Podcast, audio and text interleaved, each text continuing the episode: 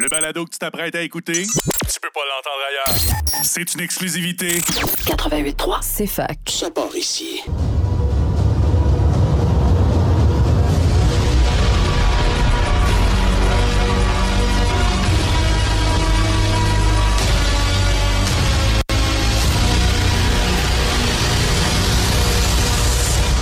Bonjour tout le monde, bienvenue à CFAC 88.3. Pas de nouvelles ce midi, il semble avoir un petit problème avec la console. Ici Alexandre Bélanger. Bienvenue à tous nos auditeurs réguliers, bienvenue au nouveau, euh, bienvenue à Ludo Radio, euh, votre demi-heure hebdomadaire de discussion de jeux de société. Cette semaine, je suis encore avec mon complice habituel, Alexandre Racine. Bonjour Alexandre. Salut, Aïe, comment ça va? Ça va bien toi? Ah, super, un peu épuisé. Le printemps est en plein élan, plein essor. C'est euh, les, les- les petites euh, mousses, comme euh, François Pérusse nous les a baptisées. Mais bon, c'est sinon on- des très belles journées chaudes à nos portes. Ah oui, c'est définitivement le printemps qui s'en va vers l'été. On est rendu là. On va commencer immédiatement l'émission avec nos petites chroniques habituelles.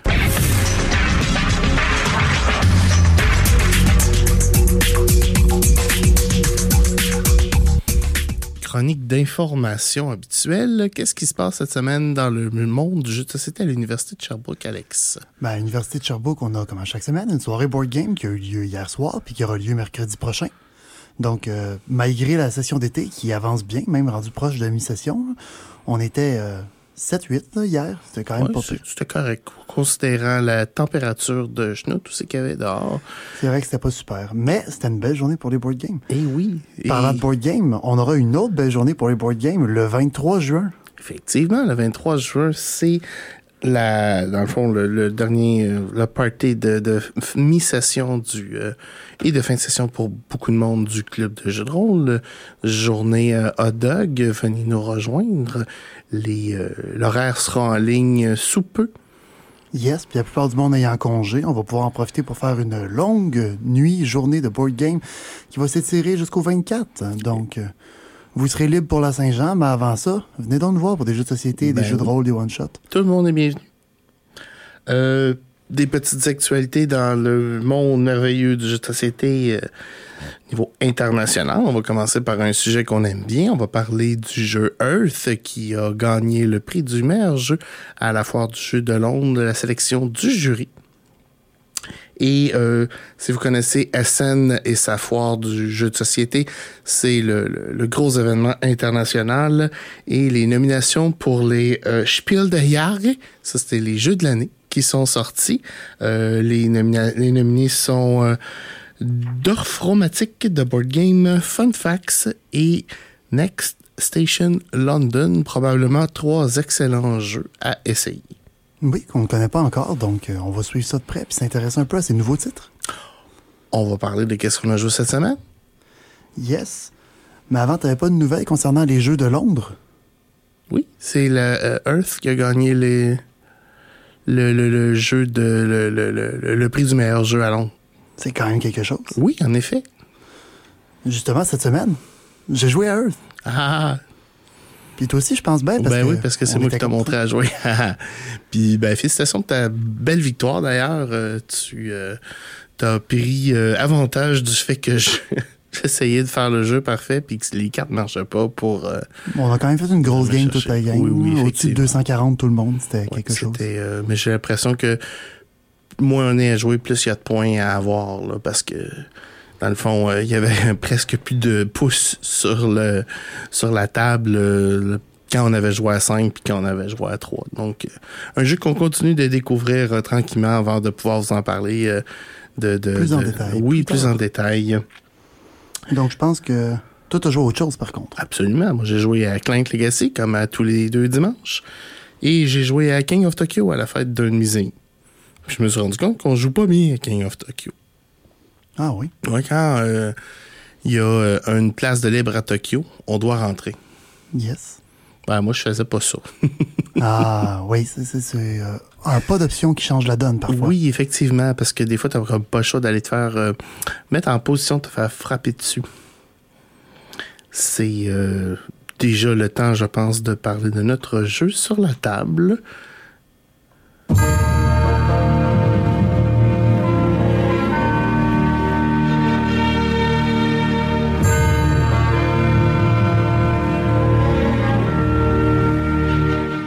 Thème aujourd'hui, les zombies. Et qu'est-ce qu'on a comme jeu de zombies? Et oui, encore des zombies cette semaine, mais cette semaine, il fait froid en plus. Ça paraît pas dehors, là, mais on a Dead of Winter. Dead of Winter, le jeu de colonie de survie coop avec mécanique de traître. Euh, pas seulement de traître, en fait. Il y a une mécanique coop, mais il y a aussi une mécanique individuelle, puisque chaque joueur doit gagner par lui-même. Parle-moi de ça. Ouais, donc c'est un jeu coop, mais jusqu'à un certain point. En gros, vous représentez euh, des survivants dans une colonie qui commence à faire dur. Là. Il y a des zombies partout, il y a moins en moins de ressources, puis l'hiver est arrivé. Puis on le sait, l'hiver, c'est pas le fun, surtout quand il n'y a pas d'électricité. Donc, euh, chaque joueur euh, représente un certain nombre de survivants. Puis au fur et à mesure d'aventure, on retrouve plus de survivants ailleurs qui vont rejoindre la colonie. Mais tout ce beau monde-là doit manger, doit être protégé des zombies et doit éventuellement pouvoir aller chercher d'autres ressources ailleurs. Puis pour ça, on a besoin de se déplacer dehors. Puis comme j'ai dit, il fait froid, donc on risque des engelures, on risque des blessures et on risque encore plus de se faire attaquer par un zombie et de mourir, voire même de propager la zombification. Et ça ne serait pas un jeu coop sans une crise. Effectivement, parce que on représente une petite colonie, mais à chaque euh, tour, qui représente une certaine période de temps, on a quelque chose qui nous arrive, quelque chose de fâcheux qu'on doit résoudre. Et résoudre ces crises-là, ça peut nécessiter beaucoup de ressources, beaucoup de sacrifices, et parfois réussir donne un avantage, parfois échouer donne un sérieux désavantage. Donc, euh, le sort de crise qu'on peut avoir, euh, par exemple, une maladie qui se propage dans la colonie, on a besoin de plus d'antibiotiques, ou euh, le, frigidaire a arrêté de fonctionner, la nourriture est plus bonne, puis il faut se trouver plus de bouffe, des trucs comme ça. Ouais. Puis en plus de ça, chaque joueur a les ressources, peut-être, dans ses mains, mais à cause de leur objectif personnel, peut-être que quelqu'un doit stockpile euh, 10 médicaments dans ses mains, mettons. Puis à cause de ça, ben lui, il veut pas mettre les médicaments dans la pile. Mais Parce faut que tout le monde là, gagne. il va perdre s'il n'y a pas ces 10 médicaments à la Mais il fin. perd aussi si tout le monde perd. Donc là, il y, a, il y a une espèce de compromis à faire entre aider le groupe, mais s'aider soi-même en même temps. Ça, on appelle ça un dilemme. Tout à fait. Donc, euh, c'est un jeu assez populaire. C'est un jeu euh, intéressant qui a une euh, note sur BGG d'environ 7.5, mais les extensions varient un peu. Euh, son crunch est établi à 3.01 pour la difficulté du jeu de base. Par contre, au club, on a aussi l'extension La nuit la plus longue, qui lui a une difficulté de 3.36 parce que ben, il y a certains personnages qui ont des mécaniques plus avancées, des nouveaux objets, des nouveaux défis qui rendent le jeu un peu plus complexe. Et la beauté de ça, c'est que les deux jeux sont des stand-alone, c'est-à-dire qu'on peut y jouer sans avoir l'autre jeu, mais on peut aussi y jouer en même temps grâce à l'autre extension, euh, les colonies en bataille ou euh, Colonie en Warring- guerre, ouais.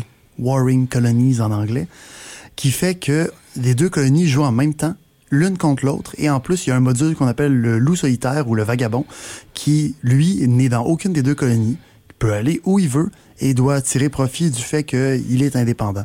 Donc, euh, ça rajoute vraiment beaucoup de complexité et de joueurs. En fait, avec tout ça, on peut jouer jusqu'à 11 joueurs, mais avec une seule boîte, 2 à 5. OK, quand même. 11 joueurs, ça fait... euh, ça, Ça fait du tout monde à le- table. Ah oui. C'est une table, deux tables? Comment c'est organisé physiquement? Euh, j'ai jamais eu la chance de faire une partie à 11 joueurs moi-même, mais de ce que j'ai compris, c'est euh, une très très grande table qui va jouer chaque moitié de la table pas mal tout seul jusqu'à ce qu'il y ait des événements qui demandent coopération ou bataille entre les colonies. Parce que certaines crises peuvent littéralement demander aux deux colonies de travailler ensemble.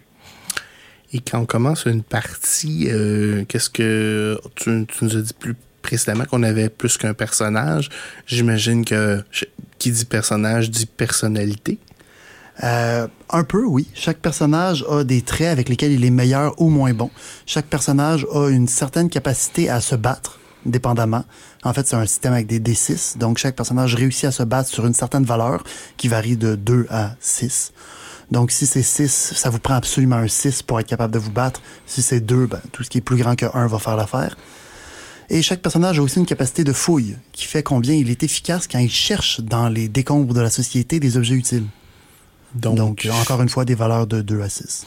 donc physiquement, on a la colonie, on a des euh, quartiers autour de la colonie, si on peut appeler ça comme ça, qui sont différents lieux. Ouais, les décombres de la ville autour. en Et effet. quand, dans le fond, le, c'est votre tour, ben, vous pouvez bouger un de vos survivants dans ces décombres-là pour chercher. Puis généralement, chercher, ça va donner des ressources qui peuvent être utilisées soit pour quatre personnels ou pour résoudre la crise. Ou pour euh, se préparer pour le futur, ou même pour pouvoir mieux combattre, parce que parfois on trouve des armes qui peuvent être très utiles pour ça. Euh, par contre, quand on fouille, il faut faire attention parce qu'on peut aussi tomber sur des choses moins intéressantes, Comme des zombies. comme des zombies ou encore plus de bouches à nourrir. Ah, ben, c'est-tu nécessairement une mauvaise chose? Ça dépend de la circonstance, ça dépend des quêtes personnelles, ça dépend aussi de les- la crise en cours, parce que parfois ça, de- ça dit que chaque personne devra manger deux rations au lieu de une. Donc, Ok. Donc, on peut trouver des nouveaux survivants. Oui. Puis il y en a qui peuvent être utiles, puis il y en a qui peuvent être inutiles. En effet, comme je disais, des bouches à nourrir dans ce cas-là, c'est vraiment juste des personnes qui n'ont pas de carte survivant, qui n'ont pas de capacité de combat ou de fouille et qui restent à la colonie pour manger et euh, faire leurs affaires. Euh, par contre, euh, c'est quand même des gens qu'il faut protéger et les zombies veulent toujours attaquer la colonie. Ce qui est problématique parce que il y a du monde à la colonie qui va, on veut pas qu'ils meurent. Effectivement. Et plus il y a de monde dans la colonie, plus il y a de zombies qui veulent attaquer la colonie. En effet, Et quand c'est des bouches à nourrir, ça contribue sur le nombre de zombies, mais ça contribue pas pour la défense de la colonie. Puis en plus, chaque fois que quelqu'un se fait euh, attraper par un zombie ou meurt d'une autre manière, il se passe quelque chose de fâcheux qui est le moral de la colonie descend. Puis si le moral de la colonie descend trop, éventuellement la colonie euh, entre en guerre interne et la partie est perdue. La colonie implode. Ce qui peut être une condition de victoire pour certaines personnes. Ah, j'aime ça. Donc, euh, c'est parfois bien compliqué de gagner toute la gang. Habituellement, si la partie se termine en une victoire, il y a quand même juste deux ou trois personnes qui vont gagner sur cinq. Puis si ça se termine en défaite, il y en a parfois un ou deux qui gagnent quand même. Ouais, c'est bien ça. Est-ce que quand la partie commence, le- les joueurs peuvent choisir leur objectif? Ils ont deux objectifs différents, puis ils choisissent ou c'est un voici ton objectif, euh, euh, fais ton, euh, fais- fais-en ton deuil. Euh, je crois que de base, tu en as un seul, mais qu'on peut facilement jouer avec deux. On- Donc on peut le house ruler, mais c'est pas, euh, c'est pas un, ok.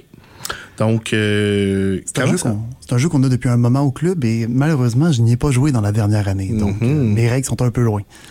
Puis ben moi j'ai juste joué une fois. Fait que c'est pas moi qui ai fait le setup, donc c'est sûr que oui, ça peut. euh, Mais euh, parlons d'un, d'un- d'un- d'une manche. Comment ça fonctionne? Donc, euh, au début de chaque manche, on va euh, regarder la nouvelle carte crise. On va ensuite euh, lancer les dés en fonction du nombre de personnages qu'on a. Chaque personne autour de la table va avoir un dé plus un dé par personnage qui va lancer. Ces dés-là peuvent être attribués comme on veut, mais c'est important de garder les résultats face visible, comme je disais, à cause de quel personnage peut utiliser quel dé, pourquoi. Et ensuite, on va faire un tour de chaque joueur. Autour de chaque joueur, on va euh, quand- avant, en fait, avant un tour de chaque joueur, la colonie va manger. C'est va- pas après? Ah oui, t'as raison, chaque joueur joue avant. Oui, c'est parce ça. que sinon, ça serait problématique. Donc, euh, chaque joueur va jouer son tour. Quand on joue notre tour, on attribue nos actions. On peut aussi déplacer chaque euh, personnage une fois gratuitement. On peut aussi fouiller, combattre. Puis beaucoup d'autres choses qu'on verra après la pause, parce que je pense qu'on est rendu à ce moment-là dans notre journée. Effectivement, on est rendu au moment de faire la petite pause. On va revenir dans quelques minutes.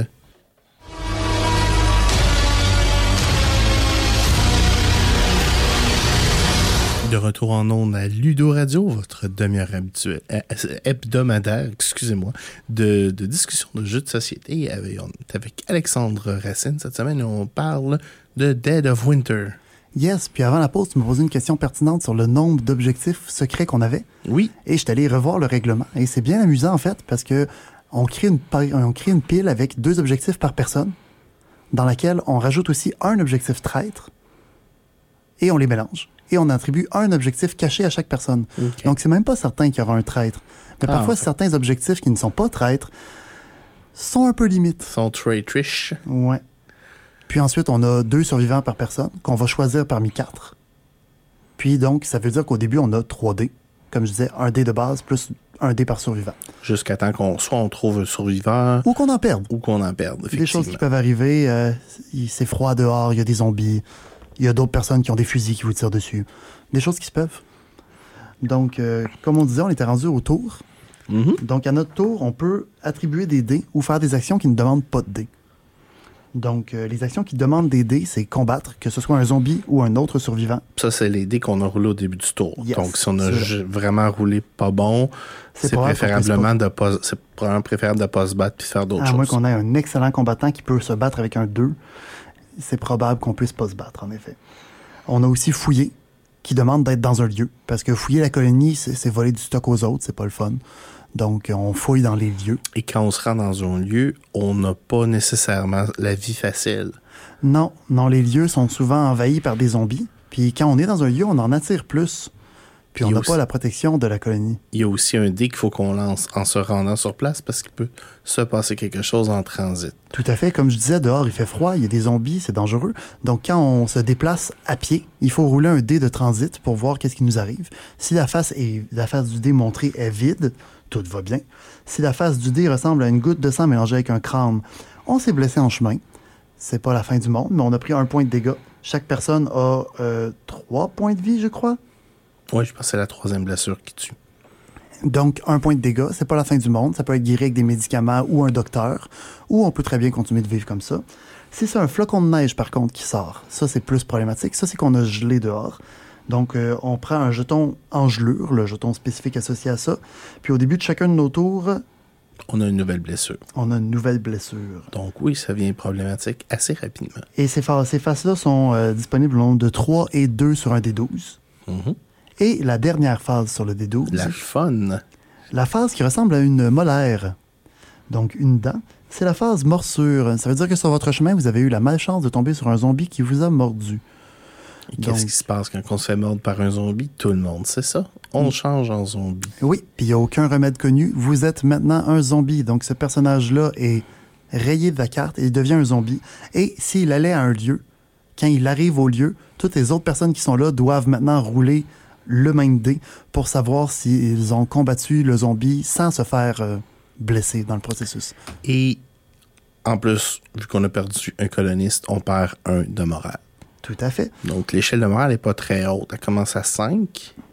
Il y a par contre plusieurs des crises qui permettent de remonter le moral. Effectivement, la crise est bien résolue. Donc il y a au moins ça pour s'en sortir. Mais il y a moyen de ne pas risquer tout ça, parce que comme j'ai dit, tout ça, c'est des risques qui arrivent quand on se déplace à pied. Mais si on a la chance d'avoir du gaz, il y a des voitures qui traînent partout. C'est l'apocalypse, les gens ont abandonné leur char. La plupart marchent encore. Donc si on a la chance d'avoir du gaz, on peut juste le mettre dans une voiture et rouler en direction de l'endroit où on veut aller, sans risque pour la personne. Quand on fait ça, on peut aussi en profiter pour euh, déplacer d'autres colons qui acceptent de se déplacer avec nous. Euh, Il n'y a pas vraiment de limite dans une voiture. C'est bien, bien pratique. Probablement qu'il y a juste des caravanes partout. Il y a Donc, d'autres- petites actions qu'on peut faire aussi durant notre tour qui ne nécessitent pas de dés, comme barricader la colonie. euh, ça nécessite un dé, barricader Ah la oui. colonie. C'est juste que Barricader, nettoyer les déchets, attirer des zombies ou euh, faire une compétence spéciale de votre survivant, comme j'avais dit, le docteur qui peut guérir les gens. Euh, ça nécessite un dé. Par contre, ça ne nécessite pas de résultats spécifiques. Donc, donc, même si tu as un on, 1 on sur enlève ton le dé, Ouais. ça fait partie de l'économie d'action, yes. mais pas du hasard de ce que j'ai eu un bon, Tout à fait. un bon résultat. Euh, barricader, c'est nécessaire, surtout à la colonie pour empêcher les zombies de tuer tout le monde. Mais ça peut être utile dans d'autres lieux pour pas que les lieux deviennent aussi dangereux qu'ils pourraient l'être. Puis il y a certains défis qui demandent à ce que certains lieux soient barricadés. Mécaniquement, ce que ça fait, c'est qu'il y a un nombre d'espaces que les zombies peuvent occuper. Puis quand on barricade, on, on barre temporairement cet espace-là. Donc, s'il y avait un zombie qui viendrait euh, apparaître sur cet espace-là, ça fait juste briser la barricade dans la place. Oui, puis le zombie n'attaque personne, ce qui est très heureux. Puis c'est ça. Il y a d'autres actions qu'on peut prendre sans utiliser de dés qui s'apparentent surtout aux cartes. Donc jouer une carte, jouer euh, une habilité d'une carte qui ne demande pas d'action. Euh, essayer de résoudre la crise, donner une carte à un autre joueur ou à au moins un de vos survivants partage une case. Il y a une dernière mécanique aussi. Contribuer au, À la crise. à, la, à la crise puis au pool de, de nourriture. Tout à fait, parce que comme je disais, à chaque tour, il faut que les gens mangent. Donc, il faut mettre de la nourriture au milieu de la table. Puis, à certaines crises, il faut mettre certaines ressources au milieu de la table aussi. Fait que là, vous allez prendre les cartes que vous avez trouvées dans vos fouilles ou que vous avez gagnées euh, avec des événements ou des trucs comme ça. Puis Ou des cartes de main de base. dans la crise, vous allez les mettre à l'envers dans le paquet. Oui, comme Et- ça, on ne sait pas qui a participé à quel volume. Et quand on va résoudre la crise, à la fin du tour, on va brasser le paquet, puis on va sortir les cartes. Puis une carte qui ne compte pas pour la crise annule une carte qui compte pour la crise. Ça peut être méchant rapidement, surtout si quelqu'un a décidé qu'il était euh, vraiment contre cette crise-là ou au contraire qui est juste le traître.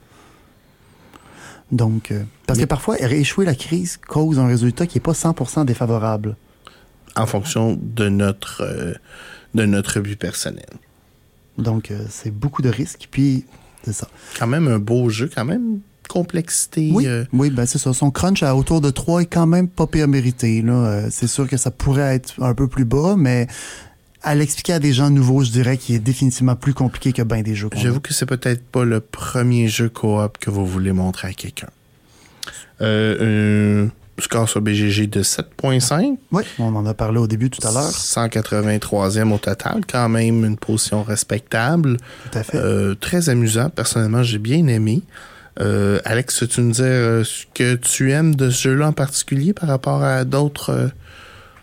Ben, j'aime que malgré que ce soit un jeu comme un scénario, un peu comme d'autres qu'on a, il est très coop, puis la mécanique de traître est de base, mais optionnelle. Peut-être qu'on n'en aura pas, peut-être qu'on peut jouer sans. Puis que chaque joueur a vraiment un- une voix un peu... C'est un scénario, un jeu coop, puis un jeu à rôle secret en même temps. Il y a beaucoup de discussions, de argumentage, puis de... Le côté social du jeu est vraiment intéressant, puis chaque personnage apporte vraiment quelque chose. Moi, personnellement, je l'ai trouvé euh, bien balancé. Moins euh, frustrant que certains titres comme The Captain is Dead où c'est comme. Voyons, on dirait que le, le, le, caca pogne dans le ventilo tout de suite, puis il n'y a rien à faire. On se sent euh, utile dans Dead of Winter, puis euh, le choix de personnage au début peut vous permettre d'ajuster votre stratégie. On n'est pas pris avec des personnages qui sont incompatibles avec un but nécessairement. Ben, ça peut arriver, mais c'est, plus improbable. Fait que, puis ben, c'est un beau jeu. Physiquement super beau, bien fait, une belle euh, Oui. valeur de production. euh, Un autre point que j'aime vraiment beaucoup, c'est les cartes euh, croisées des chemins qu'on pige durant les tours de joueurs, dont on n'a pas parlé tout à l'heure. Mais au début du tour de chaque joueur, il y a une croisée des chemins qui est lue par la personne à sa droite, en secret. possiblement. Ça déclenche juste s'il y Elle a est lue en un- secret. Oui. Et si le trigger arrive, si ça. le déclencheur se produit, cette carte-là entre en jeu et ça rajoute quelque chose. Parfois, ça demande un personnage précis qui fait une action précise qui est tellement peu probable d'arriver, mais que si ça arrive et que c'est comique puis que c'est weird. Puis des fois, ça demande juste, ben, quelqu'un met une barricade. Puis t'es comme, ah, ben, Ouais. c'est arrivé, I C'est ça. Euh, ou quelqu'un va à l'école, ou quelqu'un va à la station-service, effectivement. Ces cartes-là rajoutent un, un peu de piquant dans le jeu puis des surprises intéressantes, des nouveaux challenges. Oui, puis ça rend le jeu moins monotone aussi. Parce que, ben, éventuellement, c'est toujours euh, rince et répète, là, ça, ça rajoute une belle rejouabilité. Puis c'est pas une mécanique qui est trop lourde aussi. Non, comme ça, comme tu disais, ça se peut que ça arrive pas. En fait, la plupart du temps, ça arrive pas. C'est l'heure de nos coups de cœur. Alors, Alex, ton coup de cœur cette semaine. Yes, ben mon coup de cœur cette semaine, je vais surprendre personne en disant qu'après la première partie de Earth, c'est mon coup de cœur. En fait, ce jeu-là est effectivement très beau, comme je l'avais déjà vu, mais en plus, il y a vraiment plein de mécaniques qui vont ensemble de manière très euh, élégante, qui se bonifient mutuellement.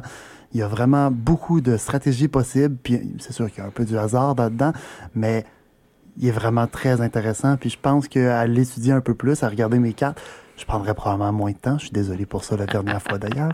Mais je pense que ça a du potentiel de devenir dans mon top 3 ou 5 de jeux préférés ever. Pour, euh, pour les auditeurs qui sont pas habitués à, à notre dynamique à moi puis à Alex, je suis toujours en train de dire à Alex, euh, voyons, qu'est-ce que tu fais là? moi, je suis le genre de joueur que mon tour est prêt quand c'est à moi de jouer. Puis ben, Alexandre prend un petit peu plus de temps. Quand je connais bien un jeu, c'est beaucoup moins oui, pire. c'est vrai. Terraforming Mais- Mars, ça va super bien. euh, puis même à Ark Nova, la dernière fois, ça a bien été. Puis c'est des jeux qui sont qui peuvent être longs, spécialement si vous avez un, un joueur qui ralentit. Là, fait que Mais c'est ça. Ça m'intéresse vraiment beaucoup. Puis j'ai l'impression que je vais rejouer à ce jeu-là bientôt parce que Ça rentre exactement dans mes cordes. En tant de la qu'écologiste coupe, puis amateur de jeux ben crunchy. Il est tellement beau en plus. Ah oui. Il est tellement beau. Moi, je, je vais dire une parenthèse. Si vous, vous avez joué au jeu puis vous l'appréciez, allez le supporter sur BGG. Loguez vos, vos, vos sessions de jeu. Allez le- lui mettre un rate. Il Ben a, oui, on a euh, promis un top 100 à ça. Puis il ben- vient de passer 300. Là. Il est 290 ouais, quelque chose. là. 299. J'ai regardé ce matin. Euh, Va-tu se rendre top 100? Ça va y reprendre un deuxième boost de momentum parce que là, malheureusement, il manque juste de 2-3 places par jour. Puis ça risque. On, voit le plateau. Là. Ceci étant dit, euh, top 300, 300 sur 300, les quelques milliers de jeux qui sont disponibles sur BGG. C'est très, ah, très, 14 000. Là, fait que. très, très respectable. On parle du top euh, 2%, 3% des jeux. Là, fait que c'est. Oui, puis c'est un superbe. euh, C'est un super jeu. Euh, complexe, mais pas trop. C'est- c'est c'est un, c'est un beau middle of the road, mais c'est un jeu que euh, on joue pas deux parties en une après l'autre. Non, c'est vrai que c'est de l'action tout le long. C'est très, très euh, demandant. demandant. C'est demandant. Puis ça, après une partie, j'étais content de m'en aller. Mettons, là, j'étais comme, bah, je pourrais pas jouer à grand-chose en ce moment. là. Hmm. Alors, moi, mon coup de cœur cette semaine, c'est un retour aux sources. C'est un jeu qu'on a depuis à peu près un an au club, que j'ai joué quelques fois, que j'apprécie beaucoup. C'est Azul. Azul, ça veut dire bleu, je pense, en portugais ou en espagnol, mais je pense que c'est en portugais. Potentiellement dans les deux. Ouais. Euh, c'est, dans le fond, c'est un jeu euh, très simple de placement de tuiles. C'est un jeu qui est abstrait. Euh, vous avez euh, une pige, vous avez des, des tuiles dans le milieu, vous avez un pattern et vous essayez de remplir votre, euh, votre pattern qui est 5 par 5. Et quand vous êtes capable de faire euh, une ligne, une rangée, vous avez, ben, dans le fond, vous avez des points. Euh, puis c'est de faire le plus de points possible. Euh, un jeu où je me fais régulièrement botter le cul, mais euh, C'est fun quand même. C'est le un fun signe quand bon même. jeu, ça. Effectivement. Fait que c'est mon, mon coup de cœur cette semaine. Euh, Azul est toujours disponible, toujours en production aussi. Euh, Et au un- club. Oui, on l'a au club. Euh, Il y a différents sous-titres. Il y a le jeu de base, il y a Chocolate Factory, il y y a des vitraux aussi, mais c'est essentiellement le même jeu avec une petite mécanique de plus, puis un, Un esthétique différent. un esthétique différent, effectivement. Euh, c'est un 7.8 sur BGG. C'est un crunch de 1.76. Euh, 1.76, Ça un s'explique bien, euh, oui, ça s'explique bien. C'est un petit peu euh, trade dans le sens où il y a beaucoup plus de profondeur qu'un 1.76. C'est comprendre le jeu, ça demande pas grand-chose. Devenir un maître au jeu, ça, c'est différent. Exactement. Exactement. C'est bien dit. 70e sur BGG. Euh, un must euh, pour avoir dans votre euh, ludothèque si euh, vous aimez les jeux de ce genre-là. C'est l'heure de la mauvaise nouvelle de la journée. Et là, j'ai perdu la mauvaise nouvelle. Fait que... Ben, ça, c'est toute une mauvaise nouvelle, ça. Oui, j'ai... Je pense que c'est la seule qu'on a aujourd'hui, à part le fait que l'émission est terminée. Et oui, il est déjà midi 30 dans 10 secondes. Donc, on vous laisse, euh, on vous dit euh, au revoir et à la semaine prochaine. Salut!